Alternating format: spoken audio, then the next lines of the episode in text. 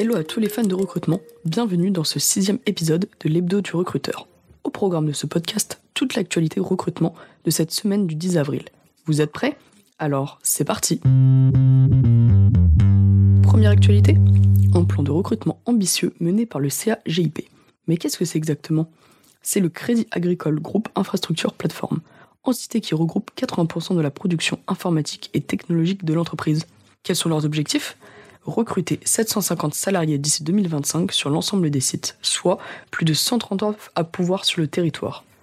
Et par quels moyens De nombreux événements et rencontres de recrutement auront lieu sur les deux prochains mois afin de trouver les talents idéaux. Pourquoi leur faire confiance? Eh bien tout simplement parce qu'ils viennent d'obtenir la certification Top Employeur France 2023, les plaçant ainsi dans la catégorie des recruteurs développant des pratiques RH de référence. Maintenant, place à la deuxième actu de la semaine. Pôle Emploi nous livre tout sur les prévisions de recrutement de 2023. D'après leurs études, les niveaux de recrutement s'annoncent très élevés. Alors, qu'en est-il des embauches? Plus de 3 millions de recrutements sont espérés, dont 72% des postes seront à longue durée. Et quelles entreprises sont les plus concernées? PME et TPE sans aucun doute. Ils seront les acteurs principaux en représentant 70% des projets d'embauche. Et que dire des secteurs? Les services ne seront pas en reste puisqu'ils concentreront 62% des projets de recrutement. Des régions observées Eh bien oui, deux en particulier, la Normandie et le Centre-Val de Loire, qui sont pressentis pour être les plus dynamiques. Attention tout de même, puisque 61% de ces recrutements sont jugés difficiles par les employeurs en raison de la pénurie de talents.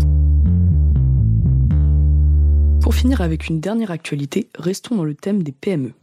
Faisons un petit focus sur leur technique de recrutement en tant qu'acteur majeur de l'année 2023. Dans ce contexte pénurique, innover est essentiel pour espérer attirer des candidats. Pour cela, les PME passent par une séduction basée sur différents stratagèmes. De la voiture de fonction à la prime de parrainage jusqu'au job dating avec des récompenses pour les candidats. Et vous, que pensez-vous de ces astuces? Bonne ou mauvaise idée? Ça y est, clap de fin. Vous voilà désormais incollable sur toute l'actualité de cette semaine. Ça vous a plu?